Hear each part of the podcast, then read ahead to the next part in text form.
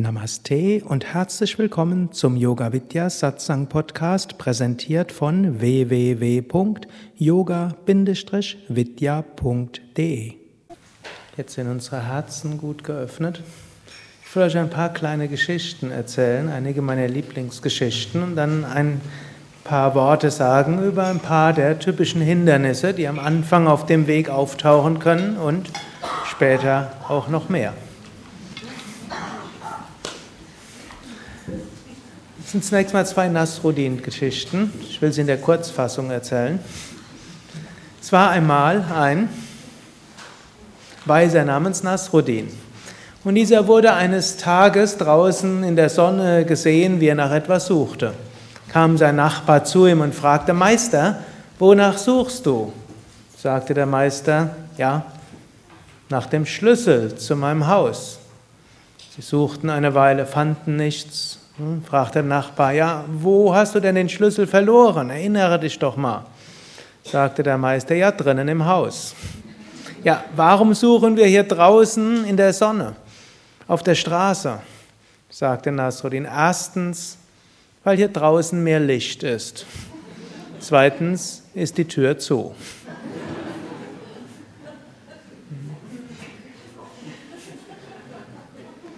So verhalten wir uns oft. Wo ist der Schlüssel zu unserem Glück? Letztlich im Inneren. Wo suchen wir ihn? Im Äußeren. Wenn nur der der sich so richtig verhalten würde, wenn nur das so und so wäre, warum muss das immer anders sein? So denken wir. Warum gucken wir außen? Weil draußen mehr Licht ist. Wenn wir nach innen gucken wollen, ist erstmal dunkel und verschlossen. Trotzdem, wenn Nasruddin diesen Schlüssel finden will, was muss er machen? Irgendwie reinkommen, irgendwo innen suchen, Licht oder nicht Licht, nur so kriegt er den Schlüssel. So ähnlich, wenn wir dauerhaftes Glück haben wollen, müssen wir irgendwo nach innen kommen.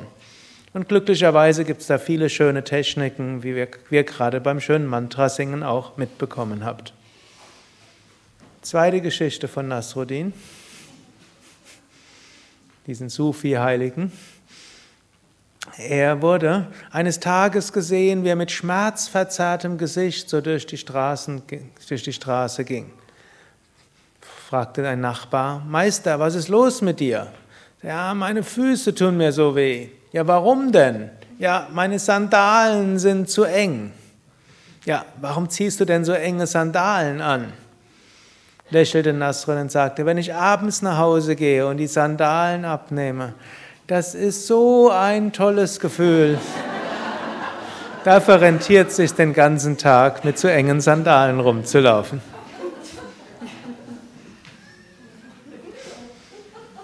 Nasruddin will natürlich damit etwas verdeutlichen, nämlich, so sind letztlich wir, wenn wir nach Wunscherfüllung streben.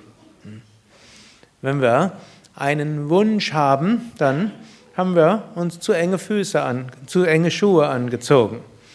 Und dann tun wir alles irgendwo, um den Wunsch zu erfüllen, also die Schuhe abzuziehen. Und nachher, wenn der Wunsch erfüllt ist, dann fühlt sich das erstmal gut an.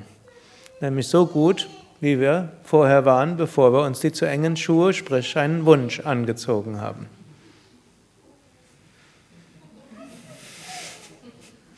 Da könnt ihr sehen, wie wahres Glück zu erfüllen ist, zu erfinden ist, nämlich nach innen gehen. Und wieso funktioniert diese ganzen kleinen Glücksdinge, denen wir auch nachstreben. Jetzt im Streben nach höherem Glück können uns verschiedene Hindernisse entgegenkommen. Da gibt es ein schönes Buch von Swami Shivananda, nennt sich Sadhana gedacht für den ernsthaften spirituellen Aspiranten, ist kein Anfängerbuch. Und er hat es auch nicht so als Ganzes geschrieben, sondern haben Schüler von ihm verschiedene Kapitel zusammengebracht. Er hat noch was ergänzt, hat noch ein paar hm, Briefe also noch ergänzt worden, die er irgendwann mal an seine Mönchsschüler geschickt hat. Das erkennt man an manchen Stellen, dass das offensichtlich dafür bestimmt ist. Aber der größte Teil ist für jeden ernsthaften Aspiranten auch im Berufs- und Familienleben hilfreich. Und ein schöner Kapitel ist dort Hindernisse für den Fortschritt im Sadhana, im Unterkapitel Der Geist des Suchenden, eine psychologische Studie. Swami Shivananda schreibt hier, ich werde es teilweise etwas abkürzen. Wer ernsthaft den spirituellen Weg aufnimmt und beginnt, regelmäßig Sadhana, also spirituelle Praktiken zu machen, findet sich oft mit bestimmten eigenartigen Schwierigkeiten und enttäuschenden Erfahrungen konfrontiert, die den Anfänger manchmal erschrecken und ermutigen können. Diese Probleme und Hindernisse betreffen einen großen Teil der Suchenden und so ist es hilfreich, darüber Bescheid zu wissen und die Methoden zu verstehen, mit denen sie zu überwinden sind.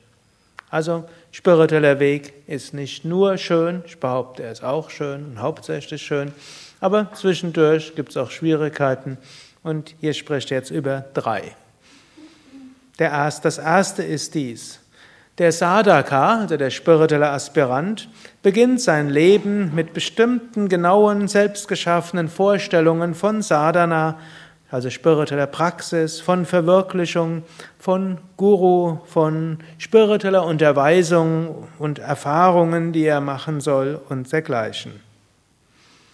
Solche gehegten Vorstellungen kristallieren sich unbewusst zu fest verwurzelten Vorurteilen. Aber in der Tat ist das wirkliche spirituelle Leben anders als das, was sich die individuelle Meinung darunter vorstellt. Das ist also das erste wichtige, hin, wichtige Sache zu verstehen.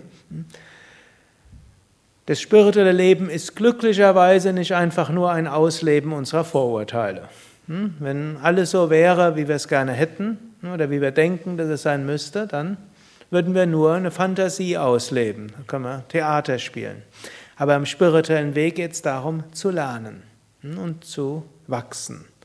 Und so hat Same Vishnu uns immer wieder ermahnt oder ermutigt. Same Vishnu ist der Meister, den er dort sieht. Same Vishnu lebte. Den hat in den 50er, 60er, 70er, 80er Jahren das Yoga in den Westen gebracht. Ich habe viele Jahre mit ihm verbracht. Und er sagte uns gerne, keep an open mind. Haltet euren Geist offen. Seid bereit zu lernen. Erwartet nicht, dass der spirituelle Weg so ist, wie ihr euch vorstellt, sondern geht ihn so, wie er sich darstellt. Hm. Also so hm, gibt es Verschiedenes, hm, was er hier beschreibt. Ja. Manche Menschen denken, ja, wenn ich spirituell praktiziere, dann müsste die und die Erfahrung dann und dann kommen. Ich kann mich erinnern, als ich angefangen hatte, habe ich auch dieses Buch Sadhana gelesen, aber ich habe einen anderen Teil dort besonders gelesen.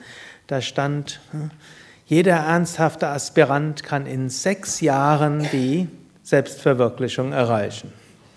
Sechs Jahre habe ich gedacht, okay, verdoppel ich die Zeit. Hm, ich war also schon sehr bescheiden und demütig. Und habe dann gedacht, okay, in zwölf Jahren müsste die Verwirklichung kommen und habe so ein bisschen mein Leben darauf ausgerichtet. Ich brauche mich ja nur um zwölf Jahre Gedanken zu machen. Danach habe ich die Verwirklichung und dann ist das Leben sowieso nur noch Ananda und Wonne.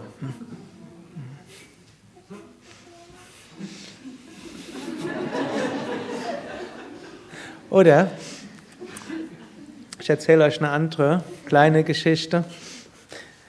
Ich hatte am Anfang meines Weges sehr viel Bücher gelesen. Ich wollte, bevor ich mich selbst auf irgendwas einlasse, wollte ich einen guten Überblick über alles haben. Also habe ich alle Bücher gelesen, die es an der Unibibliothek in München und der Staatsbibliothek München über Spiritualität irgendwie gab. Und es war eine ganze Menge. Ich hatte mir dafür auch Speedreading beigebracht, um schnell zu lesen, hat schon vorher die Stadtbibliothek, alle Mystiker und Psychologen und Philosophen, alles durchgelesen. Und hm, da hatte ich dann irgendwann genaue Vorstellungen. Hm, zunächst mal, wie mein Weg sein sollte. Irgendwo war es mir dann klar, es darf kein indischer Weg sein, das muss ein irgendwo westlicher, denn schließlich bin ich ja Westler. Hm. Also habe ich mir geguckt, was gibt es da überhaupt, habe das eine oder andere ausprobiert. Und dann kam irgendwann ein, kam irgendwann so ein Plakat, war in München und da stand irgendwas von einem Yogameister, der dort kommen würde. Da habe ich gedacht, ist zwar nichts für mich, aber an dem Abend habe ich Zeit, gehe ich mal hin. Und dann fingen die an, Om Namah Shivaya zu singen. Und sofort habe ich mich zu Hause gefühlt. Irgendwie war das so, jetzt habe ich, damals habe, als junger Mensch denkt man, man, hat schon, man lebt schon so lange. Jetzt habe ich gedacht, jetzt lebe ich schon so lange und endlich fühle ich mich zu Hause. Also ganz anders, als ich es mir vorgestellt hatte. Gut, dann bin ich, das war jetzt nicht der, die Tradition, wo ich nachher gelandet bin. Das war, irgendwo waren die nicht in München gewesen, irgendwo außerhalb, da habe ich nach was anderem gesucht. Und dann wollte ich irgendwo tiefer gehen und habe dann nach Yoga-Zennen gesucht. Damals äh, war München sowas wie die Yoga-Hauptstadt Deutschlands. Schon damals gab es, ich glaube, fast ein Dutzend Yoga-Zentren in München. Und die habe ich alle mit den gelben Seiten durchtelefoniert. Manche erinnern sich, gelbe Seiten. Für die Jüngeren unter euch, das hat man benutzt, bevor es das Internet gab.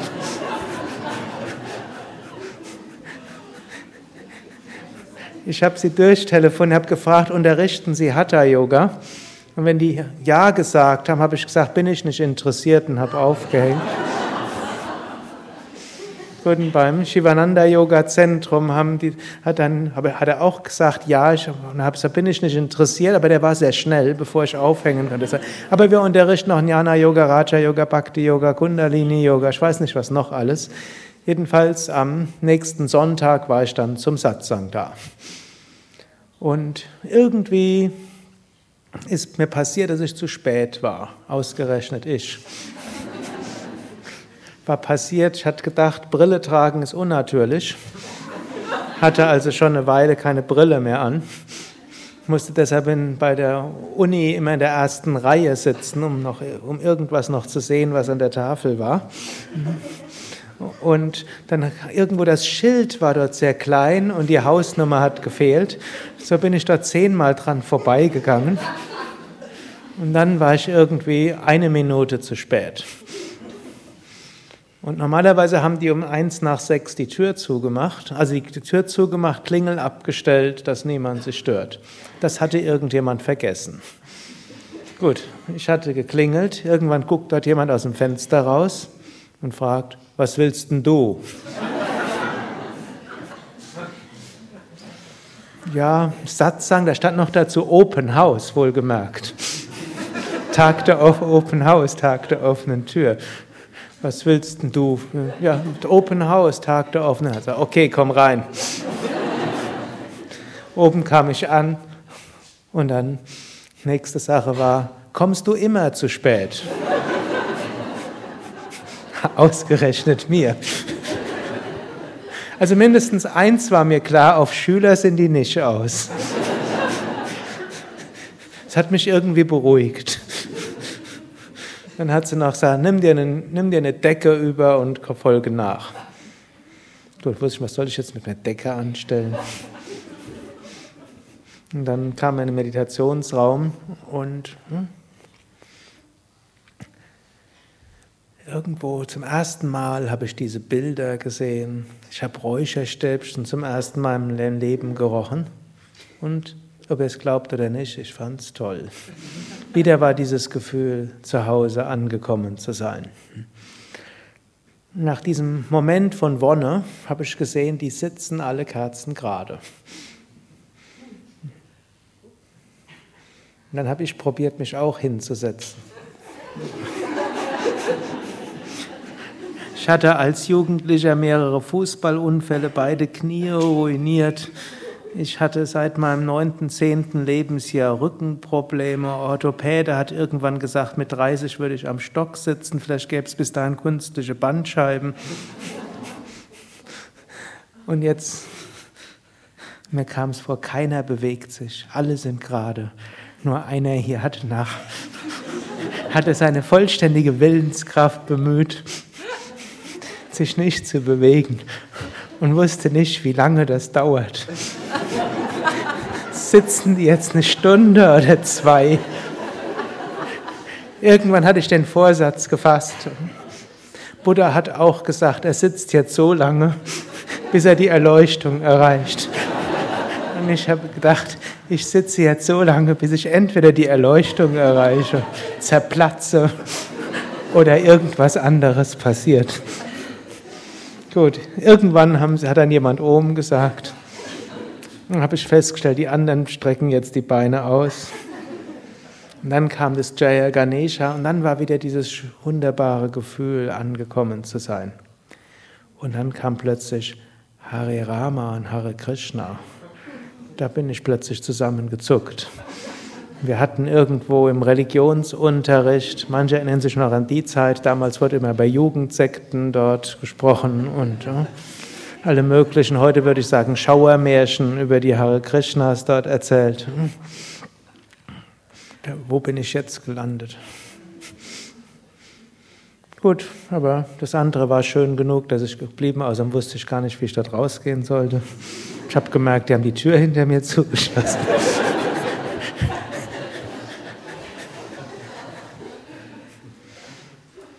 Gut, und dann kam noch ein schöner Vortrag, der sehr praxisnah war, kein nichts Intellektuelles. Das hätte mich jetzt nicht mehr fasziniert nach all meinem Bücherwissen, aber irgendwas Praktisches. Zum Schluss gab es das Arati und da hatte ich auch so eine schöne Erfahrung von Licht. Irgendwo in die nächste Woche war irgendwo mein drittes Auge so von so einer Licht erfüllt. War also ein, bin durch Himmel und Hölle gegangen, aber irgendwo tief berührt. Irgendwann hat dann die Zentrumsleiterin mir gesagt, um besser zu sitzen zu können, sollte ich Asanas machen. So bin ich zu den Asanas gekommen. Jemand anders hat mir gesagt, um den Geist klar zu bekommen, sollte ich mehr Pranayama machen. So wurde ich zum Liebhaber von Pranayama.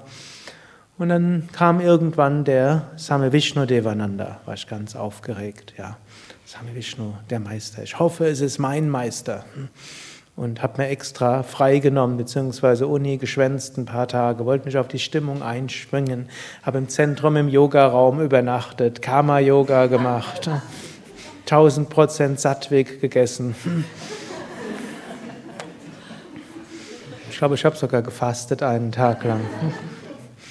Und dann kam der spannende Moment.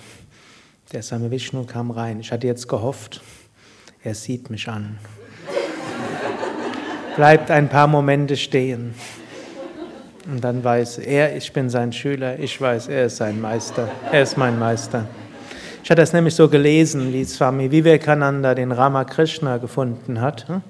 Und irgendwo der Vivekananda kam irgendwo von weitem und der Ram, zu einem, irgendwo zu einem Treffen und der Ramakrishna fragte, end, sagte, endlich bist du gekommen, warum hast du mich so lange warten lassen? Ähnlich hat auch der Sri Yukteswar Paramahamsa Yogananda empfangen. Und so kam der Same Vishnu. Er hat allen so zugenickt, mit einer Ausnahme. er ist an mir einfach vorbeigegangen.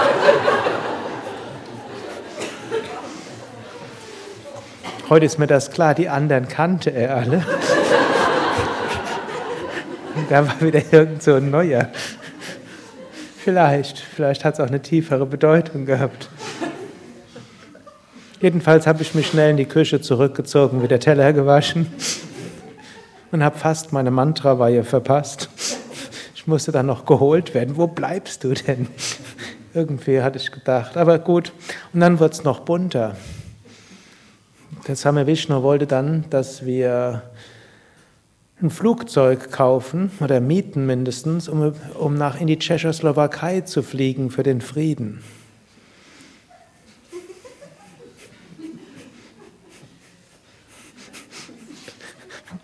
was soll das helfen, wenn ein Mensch abgeschossen wird für den Frieden? Wenn wir Pech haben, gehen die atomaren ne, Sicherungssysteme los. Ich war damals nicht in der Friedensbewegung von meiner philosophisch und äh, politischen Einstellung gewesen. Aber der Same Vishnu war das. Und dann hat er noch dazu gesagt, am nächsten Tag soll man auf den Marienplatz gehen, eine Stunde Kopfstand für den Frieden. Ich auch gedacht, was soll jetzt der Kopfstand für den Frieden bewirken? Aber ich habe gedacht, ich mach's halt noch. Ich gebe ihm noch mal eine Chance. Gut, glücklicherweise wurde das mit dem Flugzeug vertagt. Ist erst dann drei Jahre später über die Mauer geflogen. Und das in Berlin. Aber dort waren wir dann auf dem Marienplatz und haben dann Kopfstand gemacht. Es gab einen, der hat auch die Stunde durchgehalten, die anderen haben sich abgewechselt und zwischendurch haben wir dann dort gesungen. Rakupati Ragavarajaram Patita Pavanasitaram Namen sind viele, aber Gott ist eins. Liebe deinen Nächsten wie dich selbst. Der Wege sind viele, aber Wahrheit ist eins. Liebe deinen Nächsten wie dich selbst. Ich war auch in der Zeitung. Ich habe, glaube ich, irgendwo noch so ein Zeitungsfoto von mir im Kopf stand dort. Aber eigenartig war es schon.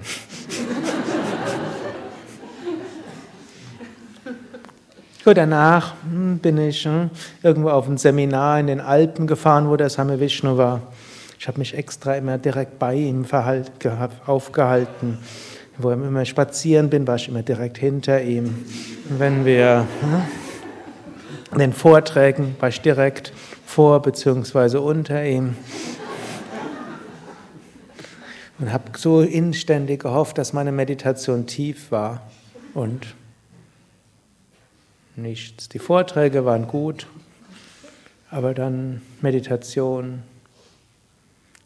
Was ist da los? Falscher Meister, falscher Guru.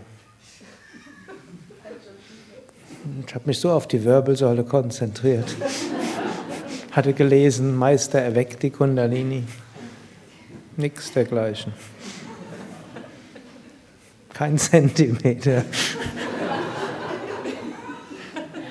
Und dann kam was ganz Komisches. Dann am Sonntag beim Brunch. Da ist mir plötzlich aufgefallen, dass ich mit allen möglichen Leuten gesprochen habe, wo ich eigentlich eher ein früher ein eher schüchterner Mensch war und mit fremden Menschen weniger spreche, eher für mich war mit meinen Büchern. Aber hier saß ich dort und habe mich mit allen möglichen unterhalten und irgendwie haben wir Freude gehabt und hat mir auch irgendwo Spaß gemacht. Ich hatte zwar schon abgeschlossen mit diesem Meister, aber jetzt kann man ja mit den Menschen reden.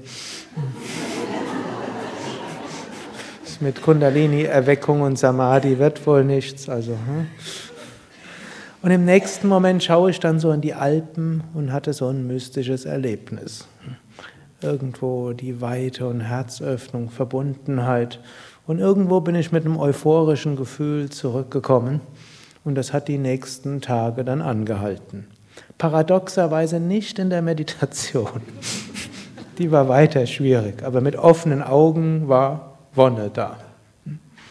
Also ein paar Beispiele, wie das, was man erwartet, nicht eintritt. Aber wenn man die Augen offen hält, tritt etwas anderes ein. In jedem Fall tritt das ein, was man braucht. Und wie der Weg sein soll. Daher, erster wichtiger Ratschlag, habt einen offenen Geist und geht davon aus, was auf dem Weg passiert, ist das, was geschehen soll.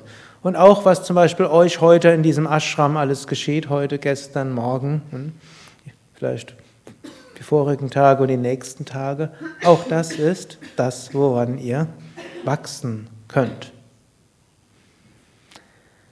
Zweite Hindernis, dass ich etwas straffen werde. Schreibt Swami Shivananda, das zweite Hindernis, das den Anfänger immer wieder plagt, sind verschiedene Gedanken und Vorstellungen hinsichtlich seiner Pflicht. Er schreibt dort jetzt einiges hm, und sagt insbesondere, manchmal lassen sich Menschen neue Verpflichtungen einfallen, die sie vom spirituellen Weg abbringen. Zweifelsohne, wir haben Pflichten, wir haben Aufgaben, klar. Aber ihr müsst aufpassen, ob ihr nicht euch irgendwelche neuen Pflichten einfallen lasst, wenn ihr mit Sadhana beginnen wollt, die euch davon abhalten, spirituelle Praktiken zu machen. Ich kann mich erinnern, es ist schon eine Weile her, da hatten wir mal in einem unserer Ashrams so eine Mitarbeiterin gehabt, Die hatte irgendwo gedacht, sie müsse ihre, sie hat, mit, hat begonnen, war engagiert, Sadhana, und irgendwann kam sie, sie bräuchte öfters mal das Wochenende frei, denn sie muss ihrer Schwester helfen bei der Kindererziehung. Und irgendwie ist es ihr gelungen, zwar nicht das ganze Wochenende, aber irgendwo öfters dorthin zu kommen. Auch hat sie dann in den Ferien keine Ausbildungen hier gemacht, sondern war dann immer bei den Ferien bei dem Kind. Und irgendwann kam sie irgendwie am Boden zerstört zurück. Ich habe sie irgendwo gesehen. Und da haben sie gesagt, was ist mit dir los? Und er sagte, meine Schwester hat mir Hausverbot erteilt.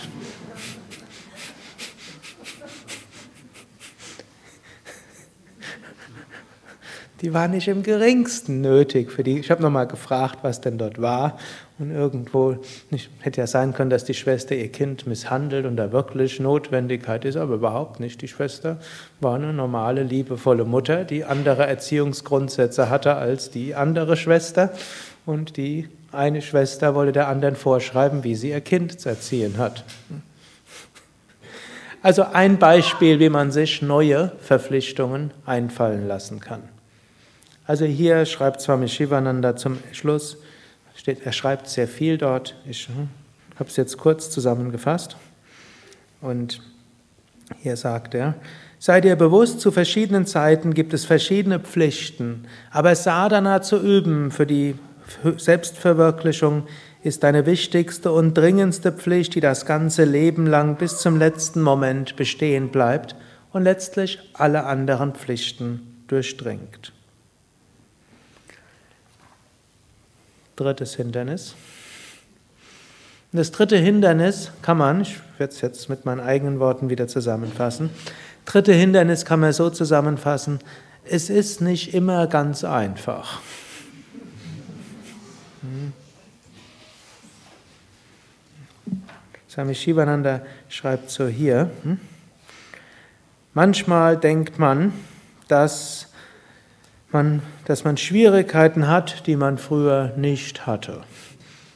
Und auf einer gewissen Weise stimmt das auch. Auf der einen Ebene spiritueller Weg, das Großartige ist, es gibt einen Sinn im Leben, es gibt ein Ziel im Leben und es gibt einen Sinn, der alle anderen Sinne mit einschließt, sowohl physischen Sinne wie auch anderen Sinn. Spirituelles Leben gibt dem Familienleben einen tieferen Sinn, Berufsleben tieferen Sinn, dem, was auf einen zukommt, einen tieferen Sinn. Wir können auch mit Katastrophen und anderem besser umgehen, weil wir fest sagen und sagen können, auch da ist, muss auch ein Sinn drin sein, auch wenn ich den nicht verstehen kann und vielleicht gar nicht zu ergründen suchen sollte. Hm? Es gibt der spirituelle Weg, gibt uns tiefe Erfahrungen, gibt uns mehr Energie, gibt uns bessere Gesundheit, mehr Kraft und so weiter. Ich glaube, das habt ihr alles erfahren. Aber der spirituelle Weg verkompliziert ja auch manches. Bevor man auf dem spirituellen Weg war, vielleicht, wenn ihr euch geärgert habt, war es relativ einfach. Der andere ist schuld. Jetzt ist man auf dem spirituellen Weg und weiß, wenn man sich über was ärgert, ist auch eine eigene Schwäche. Man könnte auch anders reagieren. Dann ärgert man sich nicht nur über den anderen, sondern auch über sich selbst, dass man sich ärgert. Und dann hat man gelernt, dass man auch mit sich selbst freundlich umgehen soll. Also ärgert man sich nicht nur über den anderen, sondern auch über sich und auch darüber, dass man schon wieder schlecht über sich denkt. Das kann man noch endlos weiter fortsetzen. Also wir haben höhere Ideale und dort hm, heißt natürlich auch bestimmte Konsequenzen. Und natürlich auch jeden Morgen aus sich aufzusetzen zum Meditieren ist auch nicht immer einfach. Gut, man kann es auch abends machen, wenn dort die Zeit besser ist oder wenn jemand eine Nachteule eher ist. Und hm, letztlich die Gewohnheiten zu ändern, auch nicht immer einfach. Letztlich, hm, wir stellen fest, es gibt da doch viele innere und äußere Widerstände. Und es kommt noch mehr dazu. Es gibt auch sogenannte Reinigungserfahrungen. Yogis sagen, tief im Inneren sind wir vollkommen. Wir sind Sein, Wissen, Glückseligkeit, Satchit Ananda. Der göttliche Kern ist da.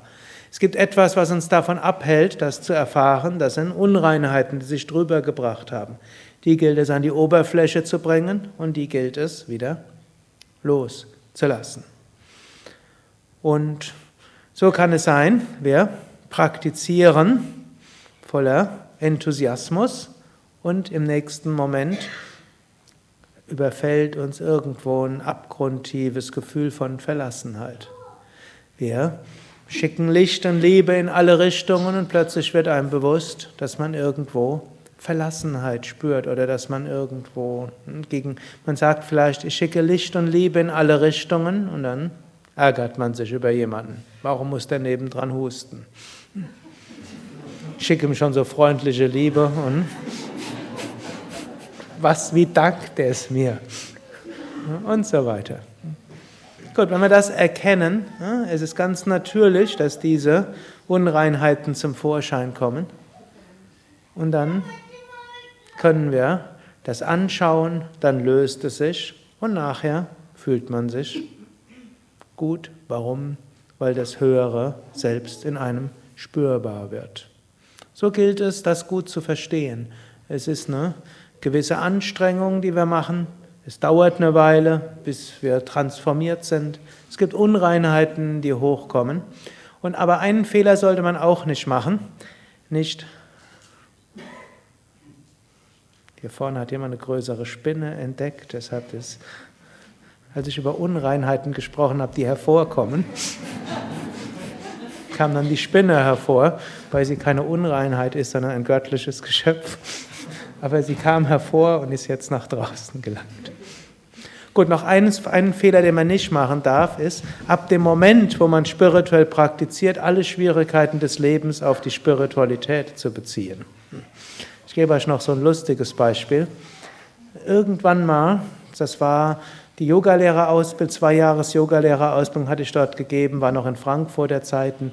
Die war so ein paar Monate, ich glaube zwei Monate war die dort und dann kam eine Frau und sagte mir, irgendwo, seitdem sie Yogalehrer außen begonnen hat, wäre es ja immer wieder übel. Sie hätte, sie hätte sich auch schon übergeben müssen und sie hätte so einen eigenartigen Geschmack und müsste mehr essen als vorher. Ob das mit dem Yoga zusammenhängen könnte. Und ihre Periode wäre auch ausgeblieben.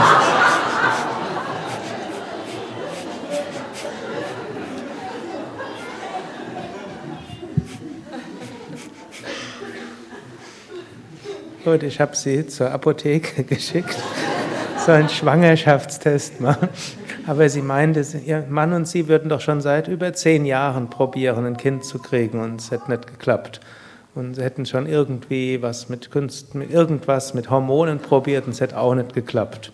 Deshalb könnte das nicht sein. Aber es war so und sie war so eine der ersten, die während der Yogalehrerausbildung dann Kind bekommen hat und dann die Yogalehrerausbildung fortgeführt hat und dann ganz stolz war auf ihr Yoga-Kind. Gut, also nicht alles, was wir machen, was wir erfahren, hm, hat dann sofort hat auch nur damit zu tun. Nichtsdestotrotz, hm, es gilt, wenn wir auf dem spirituellen Weg gehen, offen zu sein, zu wissen auch, spirituell uns zu entwickeln, ist auch etwas, was nicht nur für uns gut ist, sondern auch für andere gut ist. Wenn wir selbst mehr Energie haben, mehr Freude und mehr Liebe, dann haben auch andere etwas dafür. Viele von euch, die jetzt hierher gekommen sind, haben vielleicht so ein halb schlechtes Gewissen Jetzt habe ich meinen armen, gestressten Mann dort zu Hause gelassen. Ich habe meine Eltern, hm, die mich eigentlich brauchen könnten, zu Hause gelassen. Mein armes Kind ist jetzt mit dem Papa, der da gar nicht weiß, wie er damit umgehen soll. Oder ich musste Kinderbetreuung organisieren oder hier im Haus in die Kinderbetreuung geben. Man kann ja auch die Kinder hierher mitnehmen, hm, wenn sie ein gewisses Alter haben. Hm, und dann hat man manchmal so ein schlechtes Gewissen. Aber die anderen haben sehr viel von einem, hm, wenn man nach, oder von euch, wenn ihr nachher zurückkommt und Energie habt, wenn ihr Freude habt, wenn ihr was ausstrahlt. Hm. Und irgendwann, wenn ihr euch entwickelt habt, auch eure Entwicklung hilft anderen, sich auch zu entwickeln. Und um dort sich zu entwickeln, gilt es auch, bereit zu sein, ein für einiges auf dem Weg. Harium Tatsat.